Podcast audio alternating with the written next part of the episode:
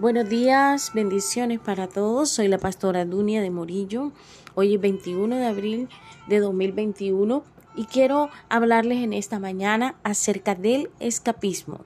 Hoy en día hay muchas personas que están enfrentando situaciones de tristeza, de dolor, de desánimo por las mismas circunstancias de confinamiento que estamos viviendo. Pero hay algo muy importante y es que la palabra nos relata, nos muestra las debilidades de los seres humanos, de aquellos hombres y mujeres de Dios que a pesar de ser muy valiosos en las manos del Señor, enfrentaron también luchas con sus emociones, con sus pensamientos. Y cuando hablamos de escapismos, estamos hablando de esa actitud de quien se evade o huye mentalmente de la realidad porque está enfrentando un momento muy duro, muy fuerte en su vida. En la palabra vemos a Elías que está huyendo de Jezabel, está huyendo porque hay una amenaza de muerte sobre él.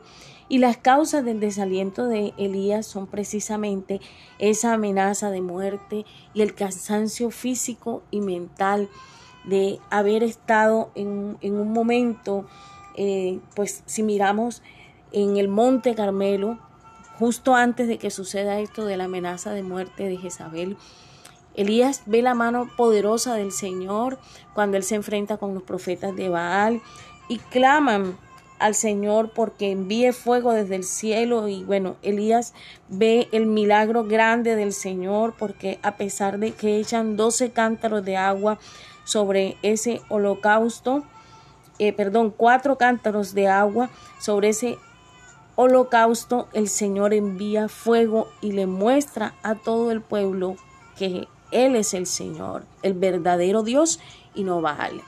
A causa de esto y de que muchos profetas murieron ese día, profetas de Baal, Jezabel se enoja contra Elías y decreta que lo va a matar, que lo va a buscar y lo va a matar.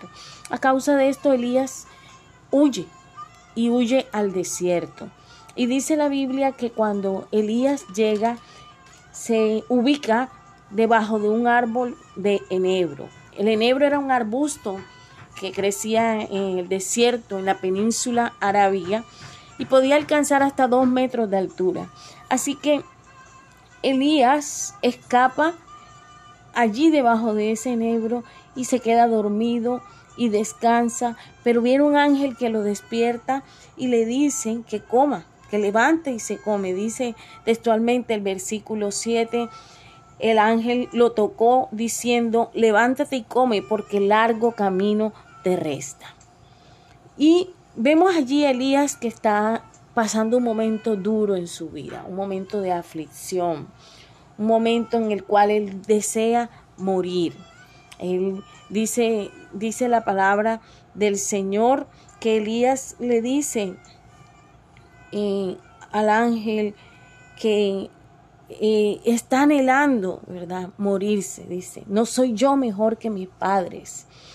Y después de que el ángel le provee esta comida y el agua para que él beba, eh, le dice que se levante y empieza Elías un recorrido a caminar 40 días y 40 noches.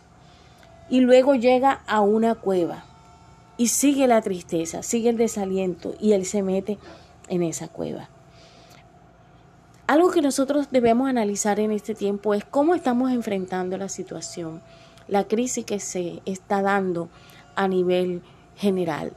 ¿Cómo están tus emociones? ¿Cómo están tus pensamientos?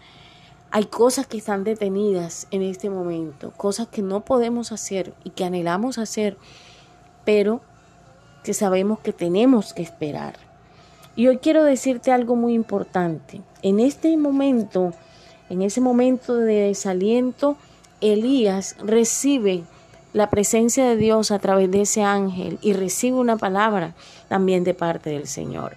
En este tiempo las personas están desanimadas y están escapando, eh, proyectándose en muchas cosas, la televisión, el internet.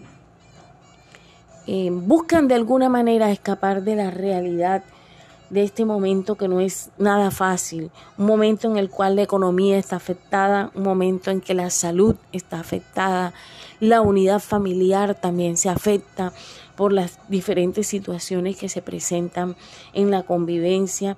Pero hoy quiero decirte que aunque haya personas desanimadas por las enfermedades, por la muerte de un ser querido, por las pérdidas familiares, materiales, por sentirse inseguras, por la incertidumbre, aún por las esperanzas y los sueños fracasados, Dios está esperando que tú y yo no perdamos la confianza, que no perdamos la esperanza.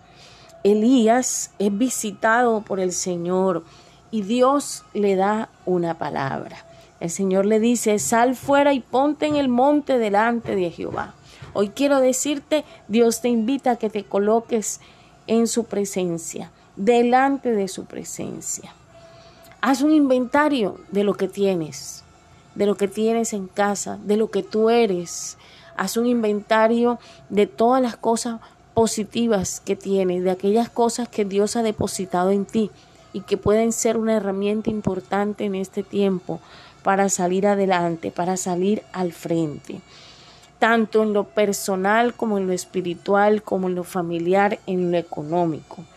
Número tres, actúa conforme a lo que Dios te guíe, pues largo camino te resta.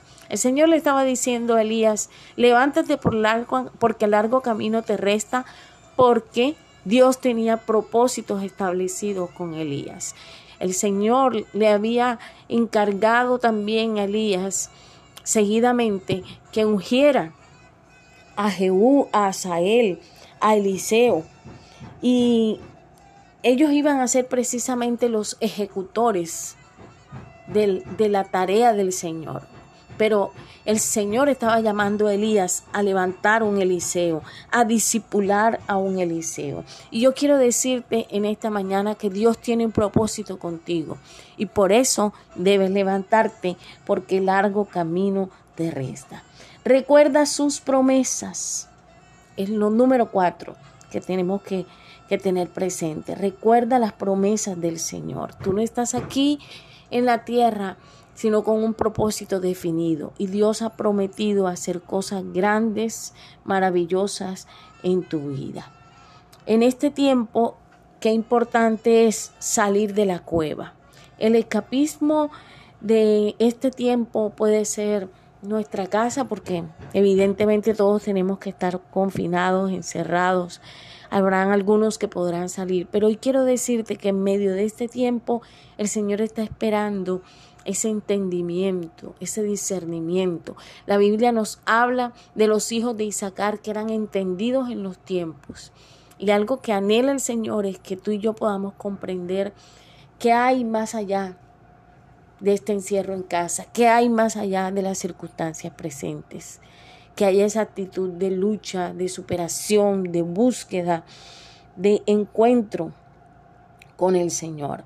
Ayer compartíamos que no miráramos nosotros las cosas que se ven, sino las que no se ven, pues las cosas que se ven son temporales, pero las que no se ven son eternas. Eso dice 2 Corintios 4, 18. Y hoy quiero decirte con estos cuatro puntos cómo puedes vencer el desánimo, el desánimo que nos quiere visitar todos los días cuando estamos reflexionando acerca de las circunstancias de este tiempo. Para terminar, quiero leer Hebreos 10, 35 al 36, que dice, no perdáis vuestra confianza, que tiene grande galardón, porque es necesaria la paciencia para que habiendo hecho la voluntad de Dios, obtengáis la promesa. Porque es necesaria la paciencia para que habiendo hecho la voluntad de Dios, obtengáis la promesa. Hoy quiero decirte que en este tiempo hay muchas personas que si no les gusta su trabajo, lo dejan, si no les gusta su colegio, lo dejan, su universidad, si no les gusta su barrio, lo dejan, si hay relaciones rotas, no procuran restaurarlas, sino cortarlas. Y yo quiero decirte que en medio de las dificultades y conflictos, Dios quiere llevarnos a un crecimiento espiritual. No escapar, porque es lo más fácil. Lo más fácil es huir en medio de las circunstancias de la vida. Pero algo que nos deja esta historia de Elías, cuando el Señor le dice, levántate porque largo camino te resta, es que el Señor en medio de las dificultades del día a día está esperando que luchemos, que las enfrentemos, que no nos hagamos en un rincón a llorar, sino que nos levantemos con las fuerzas de Él, no en nuestras fuerzas, sino con el poder de su Espíritu Santo a enfrentar las circunstancias del día a día, porque Él está con nosotros. Él ha prometido nunca desampararnos, nunca abandonarnos. Te repito esta promesa que está en Hebreos 10, 35 al 36. No pierdas tu confianza que tiene grande galardón, porque es necesaria la paciencia para que habiendo hecho la voluntad de Dios, obtengáis la promesa. Quiero recordarte que Dios es fiel y lo que Dios promete, Dios lo cumple. Y por eso en esta mañana quiero orar por ti. Señor, bendice a cada persona que está escuchando este devocional. Sé tú renovando sus fuerzas. Sé tú hablando a su corazón porque largo camino nos resta, porque propósitos tienes con nosotros, porque no has terminado la tarea con nosotros.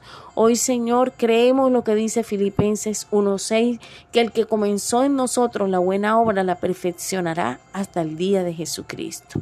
Yo creo, Señor, en tus promesas, creo en tu palabra, Señor. Y hoy simplemente queremos decirte, capacítanos, levántanos, úsanos para tu gloria y permite que seamos fuertes, valientes y que podamos enfrentar las circunstancias de este momento, Señor, bajo la autoridad de tu presencia en nuestra vida, bajo la dirección de tu Espíritu Santo. En el nombre de Jesús, amén.